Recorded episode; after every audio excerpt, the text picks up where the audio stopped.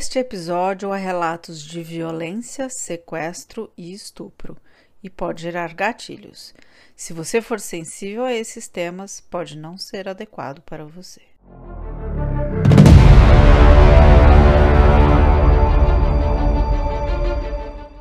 Eu sou Renata Vei e esse é o Mentes Criminosas Podcast.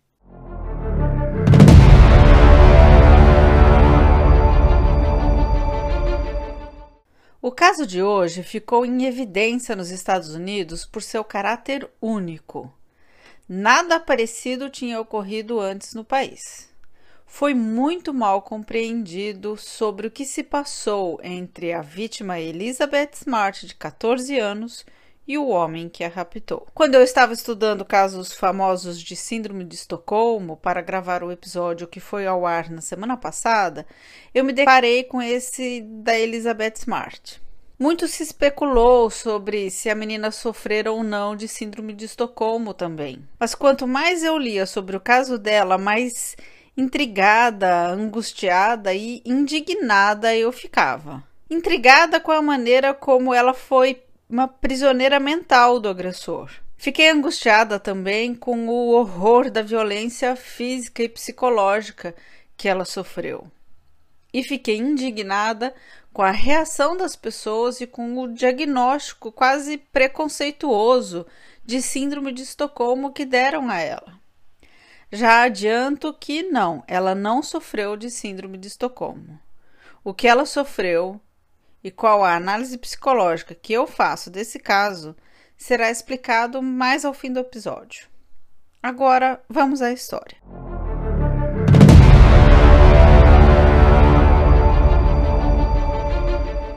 E para contar o caso de hoje, eu vou convidar você a se colocar brevemente no lugar de um dos personagens dessa história. Então imagine que você é um homem de 40 e poucos anos, casado, com duas filhas meninas e quatro filhos meninos. O primeiro, mais velho, é o Charles. A segunda, de 14 anos, é Elizabeth.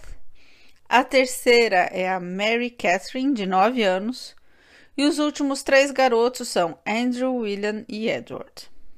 Você é evangélico, professa a fé cristã, frequenta a Igreja de Jesus Cristo dos Santos dos Últimos Dias educou seus filhos na igreja e é temente a Deus. À noite você reúne toda a família, todos fazem uma oração e você leva suas filhas para a cama e lhes dá um beijo de boa noite. Vai para sua cama, beija sua esposa e, exausto, dorme. No meio da madrugada, acorda com a sua filha de nove anos, a Mary Catherine, muito agitada e assustada, chamando a sua esposa e dizendo: Mamãe, um homem pegou a Elizabeth. Você diz, filha, foi só um pesadelo. Fica aí na cama com a mamãe que eu vou procurar a Elizabeth. Você vai no quarto dela, ainda perambulando de sono, e realmente ela não está lá. Seu coração já começa a acelerar. Mas ainda meio dormindo, você deduz que ela está no quarto dos irmãos e vai procurá-la. Ela também não está lá. Agora você já acorda. Desce as escadas, olha na sala, nada. No seu escritório, nada. Agora a adrenalina, o medo começam a tomar conta. Você vai até a cozinha pensando: será que não era pesadelo? Será que a Mary estava certa? Sua esposa Lois desce as escadas e acende a luz da cozinha. Elizabeth não está lá. Mas vocês veem que a tela da janela está cortada e a janela está aberta. Mary Catherine desce as escadas e diz: Vocês não vão encontrá-la aqui. Um homem levou Elizabeth. E aí você sente que o seu pior pesadelo se tornou realidade. Vamos nos afastar e olhar de fora como essa história se desenrolou. Os pais então ligaram em seguida para a polícia e para os tios de Elizabeth, que moravam na mesma cidade. A polícia chegou e começou a coletar evidências. Embora muito pouco tenha sido possível coletar. Mas eles tinham uma testemunha ocular, a menina de 9 anos, irmã da Elizabeth, porque elas dormiam no mesmo quarto e na mesma cama. Ela contou o que viu e ouviu. Viu um vulto de um homem, estava escuro demais para reconhecer quem fosse. Olhou e percebeu que ele tinha alguma coisa na mão. Parecia mesmo uma faca. E então percebeu que ele pôs a faca no pescoço da irmã. E aí ela ouviu ele dizer: Venha comigo, senão eu mato você. Mary Catherine congelou. Ela viu o homem levar a irmã. Teve muito medo de que ele a matasse e aos outros da casa. Mas o mais importante, aquela voz. Ela conhecia aquela voz, mas de onde? Ela não conseguia se lembrar. Os detetives, quando começaram a analisar o perfil psicológico da vítima, se surpreenderam ela não se encaixava nos perfis comuns das preferências de sequestradores. Nós que trabalhamos com essa questão costumamos defender que não há um perfil de vítima, pelo menos não num sentido de estilo de roupa, lugares que frequenta, outros estereótipos. Todos nós podemos ser vítimas. Mas existem sim, pelo menos desde o advento das redes sociais, alguns perfis que caem mais facilmente nas armadilhas dos sequestradores. Por exemplo, participar de fóruns e chats com pessoas estranhas e contar coisas íntimas e pessoais a esses estranhos. Ou, de repente, ter conflitos em casa que a levasse a fugir, ou cair na conversa de um namorado, alguma coisa assim, que estimulasse ela a fugir de casa, ir para uma balada. Nada disso se encaixava no perfil de Elizabeth. As principais hipóteses com as quais a polícia estava acostumada a abordar esses casos de sumiço de adolescente não se encaixavam no caso dela. Um tio de Elizabeth era fotógrafo jornalístico e ajudou a colocar o caso rapidamente na mídia. A notícia saiu no jornal das 10 da manhã no mesmo dia, junto com várias fotos e vídeos de Elizabeth. Rapidamente, o rosto da menina se tornou conhecido por todos as expressões, como ela se parecia com cabelos curtos, longos, soltos ou presos. Se alguém a visse, a reconheceria. Eu pedi para vocês se colocarem no lugar do pai da Elizabeth, porque o que aconteceu em seguida é muito compreensível. Nessa notícia do jornal das 10 da manhã, o pai aparece chorando, desesperado, pedindo que deixassem a filha livre. Logo depois, ao desligar as câmeras, ele desmoronou. Foi levado ao hospital com suspeitas de infarto. Sobreviveu, ficou em observação. No dia seguinte, centenas de pessoas apareceram para se voluntariar na busca por Elizabeth. Algumas equipes espalharam cartazes de procura-se, outras fizeram as buscas pelas estradas de terra ali da região, outros foram pelas matas. Foi uma injeção de ânimo e coragem ao pai. Ele então conta que orou a Deus e ele lhe respondeu: Você tem que se levantar, voltar para casa e continuar em frente. Sua esposa o buscou no hospital e eles foram ao centro de buscas, onde viram o trabalho dos voluntários e com isso recobraram a coragem. Eles puderam parar de pensar no que poderia estar acontecendo com Elizabeth naquele momento e puderam focar em encontrá-la. Uma semana depois, nada foi descoberto. Nenhum telefonema de resgate. Ninguém viu Elizabeth. Os detetives do FBI voltaram-se para a família, especialmente os tios e o próprio pai. Fizeram um teste de polígrafo que duravam horas. O tio jornalista, o Tom Smart, conta que ele estava há uma semana sem dormir e seu teste de polígrafo durou seis horas. E as perguntas eram como armadilhas. Uh, você já machucou alguém? Você é honesto? Já mentiu para sua esposa? É claro que ele já tinha mentido alguma vez sobre o corte de cabelo bonito ou não. Ele disse: Eu já menti por amor, eu já menti por esporte, Mas eu não minto com a vida. O que lhe dava forças para continuar respondendo a todas as perguntas e encarando os detetives e o polígrafo era: Elizabeth está passando por algo muito pior que isso. Ela vai aguentar e eu também. Os policiais disseram que sabiam que eles não tinham feito nada, mas era preciso investigar todos os pontos e cumprir o protocolo. Outra linha de investigação era com as pessoas que tinham trabalhado na reforma da casa dos Smart. Entre os operários surgiu o nome de um homem, Richard Hitch, que já tinha passagem pela polícia. Ele tinha sido preso por tentativa de homicídio contra um policial e estava agora em liberdade condicional. O nome dele, Richard, tinha sido citado pelas crianças, pela mãe de Elizabeth, pelo pai dela e até pelos vizinhos. Ele tinha trabalhado na reforma da casa, tinha se aproximado deles, conversado com os meninos, todos o conheciam. Os detetives foram à casa dele e encontraram diversos itens que ele havia roubado dos Smarts. O modus operandi dele se encaixava. Ele entrava na casa das pessoas à noite, enquanto elas dormiam, e roubava alguns itens mas ele nunca havia sequestrado ninguém antes. E nenhuma outra evidência de que ele teria sequestrado foi encontrada. Então voltaram a Mary Catherine, que tinha reconhecido a voz do homem que levara Elizabeth. Embora não conseguisse se lembrar quem era, ela disse que não era a voz de Richard. Ainda assim, a polícia tinha certeza de que tinha sido Richard, e eles o mantiveram preso mas três dias depois ele teve um AVC, possivelmente, e morreu.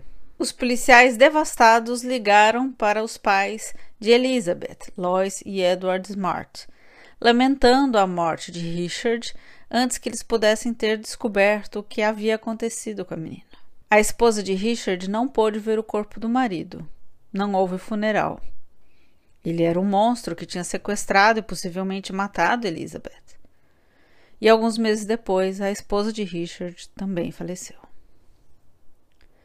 As buscas pararam, as condolências e pêsames e meus sentimentos vieram de todos que conviviam com os Smart. Mas eles não acreditaram que Elizabeth estivesse morta e diziam: Não, ainda temos esperança. A melhor amiga de Elizabeth, sua xará Elizabeth Calder, continuava sonhando que um dia a amiga voltaria. Mas quando acordava, a dor da realidade e da saudade de Elizabeth aparecia. Os detetives continuaram investigando diversas outras pistas, gangues, qualquer outra possibilidade, mas não encontravam nada. Até que meses depois, vários moradores de Salt Lake City notaram um homem andando pela rua com duas mulheres atrás dele, de cabeça baixa. Os três vestiam uma espécie de túnica cinza e as mulheres usavam véus que lhes cobriam o rosto. Foram vistos nas ruas, em restaurantes e em uma festa de jovens universitários bêbados. Os que conseguiram ver os olhos das duas mulheres disseram que viram tristeza. Na festa dos jovens universitários, uma das moças das universitárias se aproximou das duas mulheres com os véus e Disse-lhes: Tá tudo bem? Vocês estão bem? Olha, se vocês não quiserem ir com ele, não precisa, fica aqui. As duas moças não responderam nada e continuaram ao lado do homem. Quando esses três estavam na biblioteca de Salt Lake, eles foram abordados por um policial. E o homem lhe disse que Queria saber quem eram, queria a identidade e queria ver o rosto das meninas, das mulheres. Mas o homem disse que elas não poderiam tirar o véu porque seria um desrespeito à religião deles. E eles disseram que os nomes eram David, Alada e Esther, e que Esther era a filha do casal. O policial não pôde intervir e foi embora. Quatro meses após o sequestro, a polícia já não procurava mais por Elizabeth, a família estava com a esperança começando a se abalar e nenhuma notícia de Elizabeth. Até que Mary Catherine teve um estalo. Ela estava distraída folheando o Guinness Book quando viu o recordista de ciclismo solo em 2000, um argentino chamado Emanuel Gentinetta. Nesse instante, a imagem e a identidade de um homem se fundiram em sua memória à voz do homem que levou sua irmã naquela fatídica noite. Emanuel. Era o homem que tinha limpado o jardim da família, tinha feito alguns concertos no telhado da casa e tinha conversado com Mary e Elizabeth por alguns minutos. Eles correram avisar a polícia e Mary Catherine foi levada para relatar o que ela se lembrava. Ela então disse que esse homem estava trabalhando na casa e bateu na porta da frente. As duas meninas atenderam e ele viu quando elas foram para o quarto delas. Portanto, ele sabia onde Elizabeth dormia. Perguntaram a ela se foi Emmanuel quem esteve no quarto naquela noite e ela disse: Eu não tenho certeza, mas pode sim ter sido ele. A polícia considerou o testemunho de Mary e começou a procurar Emmanuel. Eles também pediram que dessa vez a família não divulgasse na mídia para não afugentar o homem. Quatro semanas se passaram e nenhuma notícia de Elizabeth ou Emmanuel. Aí a família decidiu não esperar mais e foram à mídia. Antes que a imagem de Emmanuel se esvaísse da memória de Edward, ele próprio desenhou um retrato do homem. Na televisão, Edward mostrou o desenho do rosto do homem, Disse que ele se chamava Emmanuel e tinha se apresentado à família Smart como um sem-teto que vivia de abrigo em abrigo, pregando a Bíblia e pedindo dinheiro e comida. A notícia, o desenho e a história do homem que se dizia pastor e pregava a Bíblia pelas ruas se espalhou e chegou a uma mulher que fez uma ligação pedindo anonimato e disse: eu sei quem ele é. Ele é o meu irmão. O tio Tom mergulhou de cabeça nas investigações, descobriu quem tinha feito a ligação anônima e ele próprio telefonou para essa pessoa e se apresentou como sendo o tio de Elizabeth e pediu por qualquer informação que pudesse ajudar a polícia e a família. Quem atendeu ao telefone não foi a irmã, foi o cunhado de Emanuel e disse que sim, ele e a esposa estavam muito preocupados, que Emanuel e a esposa dele viviam escondidos na mata, sem deixar a família saber onde. Mas assegurou que se Emanuel tinha ele mesmo pegado a Elizabeth, era certo que ela ainda estaria viva. O retrato do homem circulou os noticiários da cidade. Mas era inverno muito frio e neve. O homem e as duas mulheres de túnica cinza e véu sobre os olhos foram vistos num ônibus saindo de Salt Lake City, no Utah, para Lakeside, na Califórnia. Lá foram vistos por mendigos que viviam em um abrigo. Por onde andavam chamavam a atenção pelas roupas e a Bíblia que o homem carregava no braço. Quando finalmente descobriram quem era Emmanuel, o retrato e a história de ser um pastor errante circulou por todos os jornais. Mas no retrato ele tinha os cabelos e as barbas raspadas. E não era assim que a família da esposa dele se lembrava. Então eles forneceram um segundo retrato, o de um homem maltrapilho com longos cabelos e barba grisalhos e sujos. O homem da túnica cinza chegou a ser preso na Califórnia e ficou três dias detido. Ele se desculpou, alegou que estava bêbado e com fome. A polícia o liberou. Foi então que eles decidiram voltar para a mata de Salt Lake City e abandonarem a Califórnia. Assim que chegaram, desceram e se dirigiram para a mata. No caminho, pararam para descansar na calçada de uma avenida movimentada. Uma mulher notou os três que vestiam roupas estranhas e quando o homem na calçada a encarou de volta, sentiu o corpo arrepiar. Era o olhar do homem nas fotos dos jornais.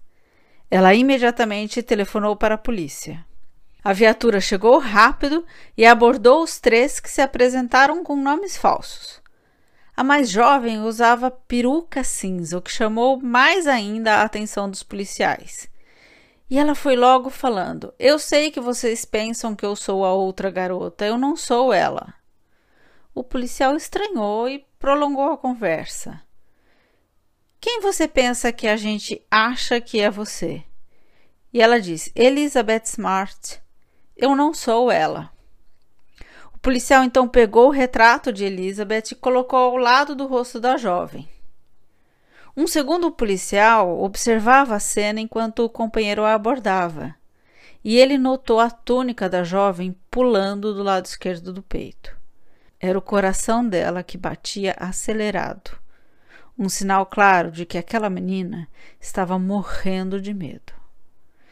E eles disseram: você é a Elizabeth Smart. Levaram todos para a delegacia, mas tiveram o cuidado de colocarem Elizabeth em um carro separado. Ao se ver separada do casal, Elizabeth caiu em prantos. O detetive ligou para Edward Smart e disse: Venha imediatamente à delegacia de Sandy. Não pare no caminho, não faça ligação, vá imediatamente para lá. Dentro da delegacia, um oficial lhe disse: Nós te chamamos aqui porque nós acreditamos que encontramos Elizabeth. Tenha cuidado para falar com a garota, ela está muito diferente. Nas palavras do pai, eu me aproximei da menina que estava com os ombros caídos e cabeça baixa. Não houve nenhuma grande emoção no reencontro. Segurei pelos braços e disse: Elizabeth, é você? E ela disse: Sou eu, papai. Então o pai chorou e a abraçou e lhe disse que a amava. Ligou para todos da família e para o irmão Todd e disse, chorando: Obrigado por tudo. Acabou. Eu estou com ela. Para a polícia foi como se ela tivesse voltado à vida a mídia noticiou como um milagre.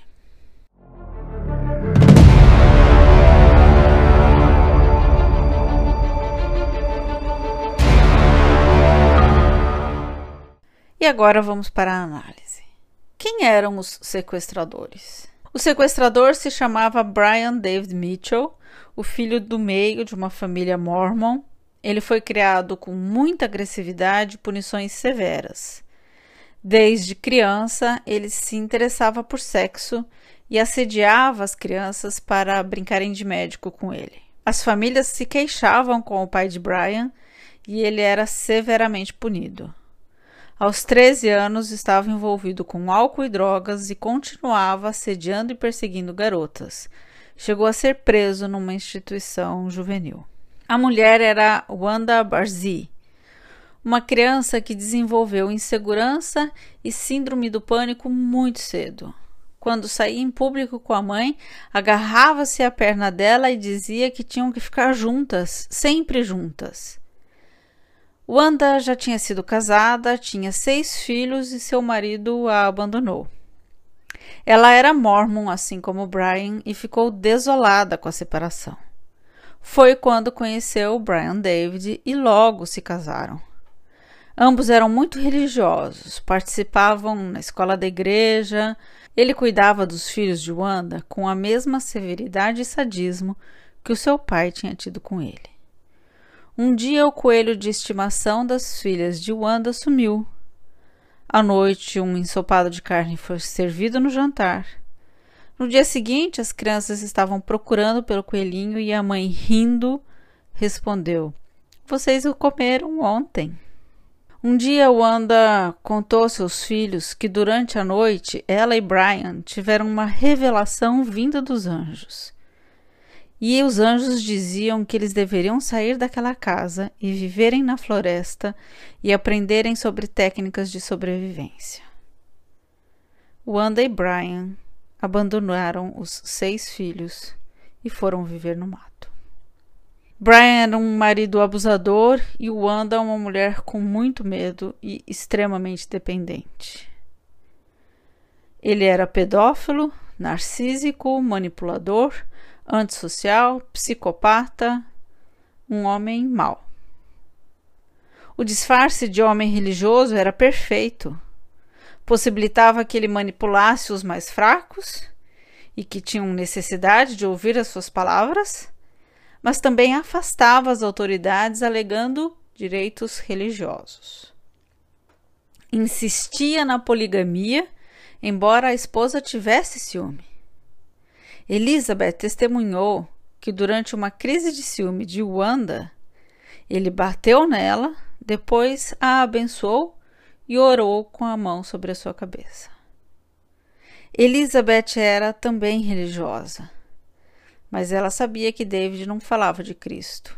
Ele não servia ao mesmo Deus que Elizabeth. Elizabeth testemunhou e contou ao júri inúmeras falcatruas de David. A mais leve que eu escolhi para contar aqui é que ele vestia as túnicas e sandálias para dar a impressão de humilde mas deixava as calças jeans grossas e as botas ao pé de uma árvore. Ao voltar da cidade, ele parava na árvore, trocava de roupa e de sapato e subia pela mata. Ele também gostava de drogas, bebidas e mulheres, e estava sempre à procura de outras esposas. O rapto de Elizabeth foi planejado muitos meses antes. Um dia ele a viu com sua mãe e sua irmã num supermercado. Seguiu-as, descobriu onde moravam, cortou o cabelo, cortou a barba e procurou trabalho na casa dos Smart. Inventava desculpas para entrar na casa e mapear onde era o quarto de Elizabeth. E foi assim que ele soube que hora entrar, por onde entrar e o que fazer. Wanda pode parecer dependente do marido, submissa, temerosa, mas segundo testemunhas dos próprios filhos, ela era um monstro. Nas palavras dos filhos. Bom, e o que aconteceu então com Elizabeth? Passados uns dias do retorno de Elizabeth, todos queriam saber o que tinha acontecido todos os que não a amavam de verdade. Os amigos da escola e a melhor amiga, a Chará Elizabeth Calder, nunca lhe perguntaram nada. Festejaram sua volta, festejaram sua vida e o passado que ficasse para trás. Só que a mídia insistia em perguntar e especular se a menina teria experienciado a famosa Síndrome de Estocolmo. O julgamento durou sete longos anos obrigando a jovem a rememorar tudo o que tinha acontecido. E após os sete longos anos, em 2010, Wanda foi condenada a 15 anos de prisão e Brian condenado à prisão perpétua. Em 2018, a justiça concedeu liberdade condicional a Wanda. Quanto a Elizabeth, eventualmente as feridas começaram a curar e as suas forças foram recuperadas. Elizabeth então decidiu escrever um livro contando o terror que tantos queriam saber. Então eu vou falar um pouco sobre Elizabeth. Esse episódio já foi muito difícil escrever, eu não quero exaltar a dor. Então me reservo o direito de apresentar apenas o necessário para a compreensão dos dias de horror, e mesmo esse pouco já é duro demais. Então, quem for sensível a esse conteúdo, pule dois minutinhos. Para essa análise, eu vou relatar o que a própria Elizabeth falou em um TED Talk sobre o que lhe aconteceu e também o que ela escreveu num livro intitulado Eu Escolhi Viver.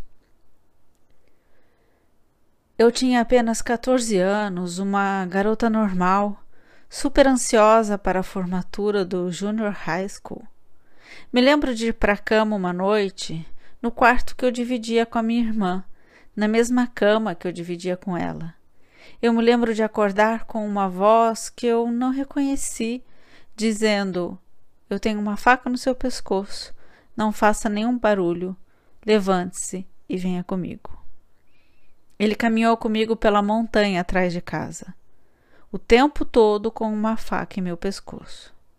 Nós subimos até o topo da montanha e atravessamos e começamos a descer do outro lado. E do outro lado ele me levou para o meio das árvores, onde havia uma clareira.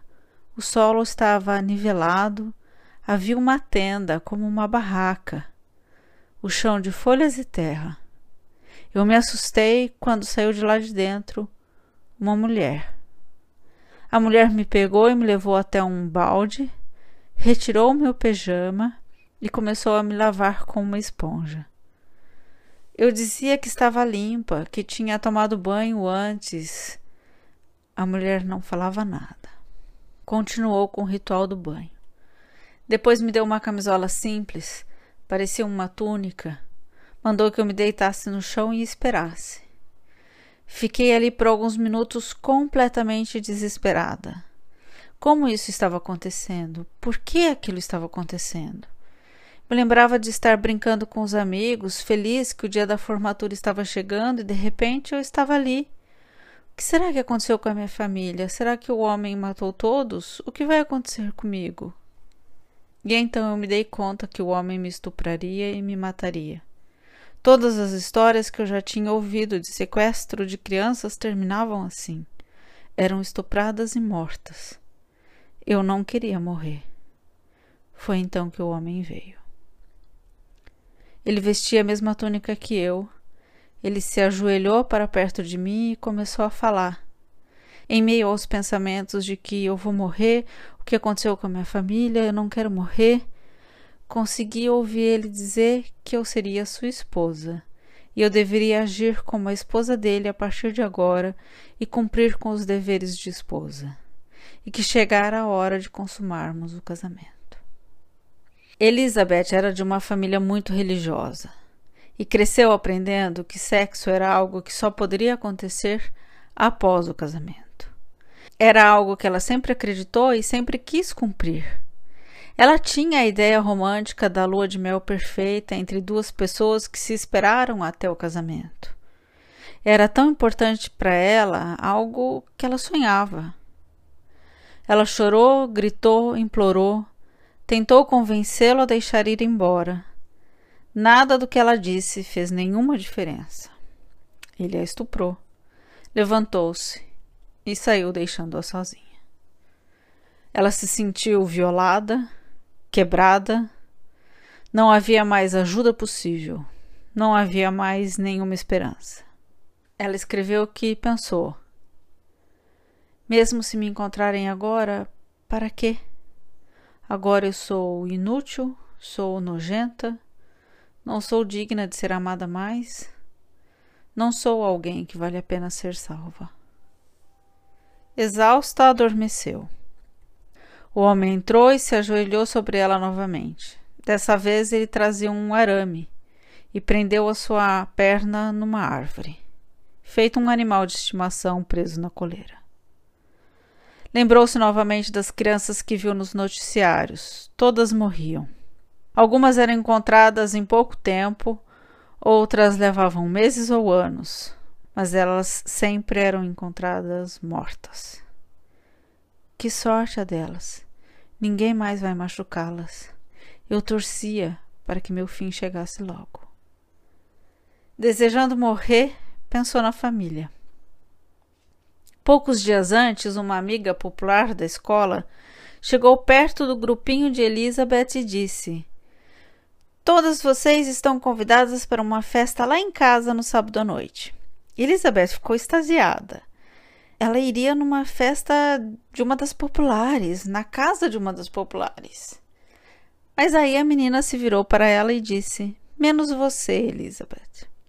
As amigas ali parece que nem perceberam, não esboçaram a mínima reação. Quando chegou em casa, chorando, contou à mãe o que tinha acontecido e a mãe disse: Oba, passar a noite de sábado em casa com sua família não é nada mal. Vendo que a filha não reagia, disse: Eu vou adorar passar a noite com você e sua irmã e seus irmãos. A filha ainda não sorria. Então a mãe lhe olhou profundamente e disse: Sabia que popular também é sinônimo de má qualidade? essa frase fez sentido. Pensou no quão grosseira a menina fora. A mãe também explicou que as amigas verdadeiras jamais fariam isso. Essa menina e as colegas que foram convidadas não eram suas amigas, não mereciam serem suas amigas.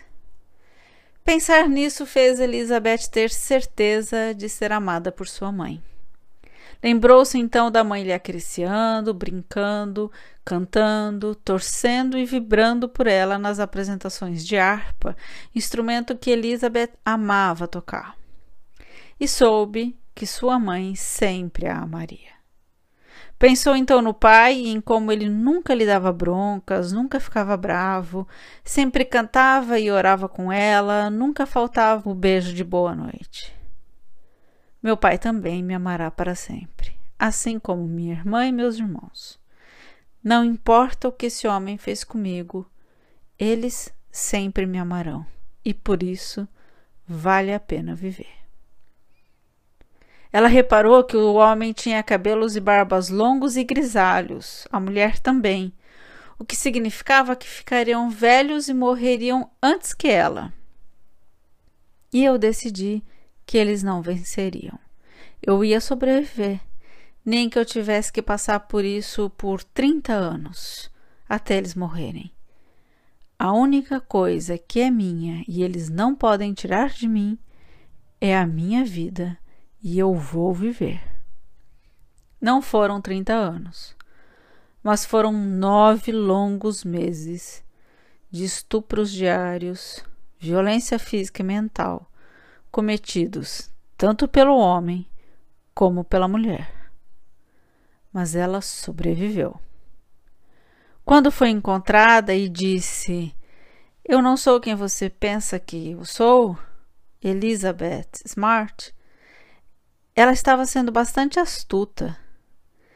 Ela queria fazer referência a outra menina sem mostrar para David que ela estava cedendo. Se a polícia não reconhecesse, David não poderia acusá-la de ter tentado fugir. Mas havia uma esperança de que a polícia fosse comparar com a tal Elizabeth Smart que ela estava dizendo e iria perceber que tratava-se sim da mesma pessoa. Ela era muito esperta, a Elizabeth Smart. Ela é muito esperta. Quando foi para a delegacia encontrar seu pai, ao vê-lo, soube que ainda era amada. Ela disse: a melhor sensação do mundo saber que ainda era amada. Não foi síndrome de Estocolmo. Não foi porque ela concordou com a religião do homem. Foi porque ela quis viver. Ele tomou dela a sua inocência, o seu corpo, a sua alegria, mas ela não o deixou tomar sua vida. Sua mãe lhe inspirou. Ela lhe disse: Elizabeth, o que esse homem fez com você é terrível, e não há palavras fortes o suficiente para descrever quão perverso e diabólico ele é. Ele roubou nove meses da sua vida e isso você nunca mais vai recuperar. A melhor punição que você pode dar a ele é ser feliz, é continuar com a sua vida, porque sentir pena de si mesma, agarrando-se ao passado e brigando com o que lhe aconteceu, é permitir a ele mais controle, mais poder. É deixar que ele continue roubando mais da sua vida. Então não deixe isso acontecer. A justiça pode ou não ser feita, a reparação pode ou não ocorrer, mas não ouse dar a ele mais nenhum segundo da sua vida. Elizabeth diz que tem tentado seguir esse conselho de sua mãe todos os dias, mas às vezes falha, como todas as filhas às vezes falham em seguir os conselhos da mãe. A inocência ela perdeu e se tornou uma mulher forte, Batalha ainda hoje pela proteção e apoio a crianças. Fundou uma organização que foi reconhecida pelo presidente George Bush. Encontrou o amor, se casou, teve sua sonhada e perfeita lua de mel, teve seus filhos e nunca mais perdeu a alegria.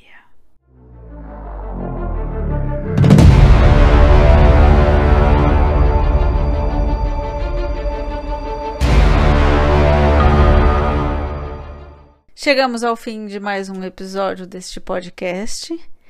Se você gostou, por favor, nos ajude a divulgar, compartilhe com amigos, compartilhe com pessoas que talvez possam se sentir identificados com essa história e aprender com essa história. Mande seus comentários, siga a gente no Instagram, o Mentes Criminosas Podcast. Vocês podem mandar mensagem pelo direct do Instagram, vocês podem mandar e-mail pelo mentescriminosaspodcast.gmail.com. Estamos também no Facebook, Mentes Criminosas Podcast. Forte abraço, até semana que vem.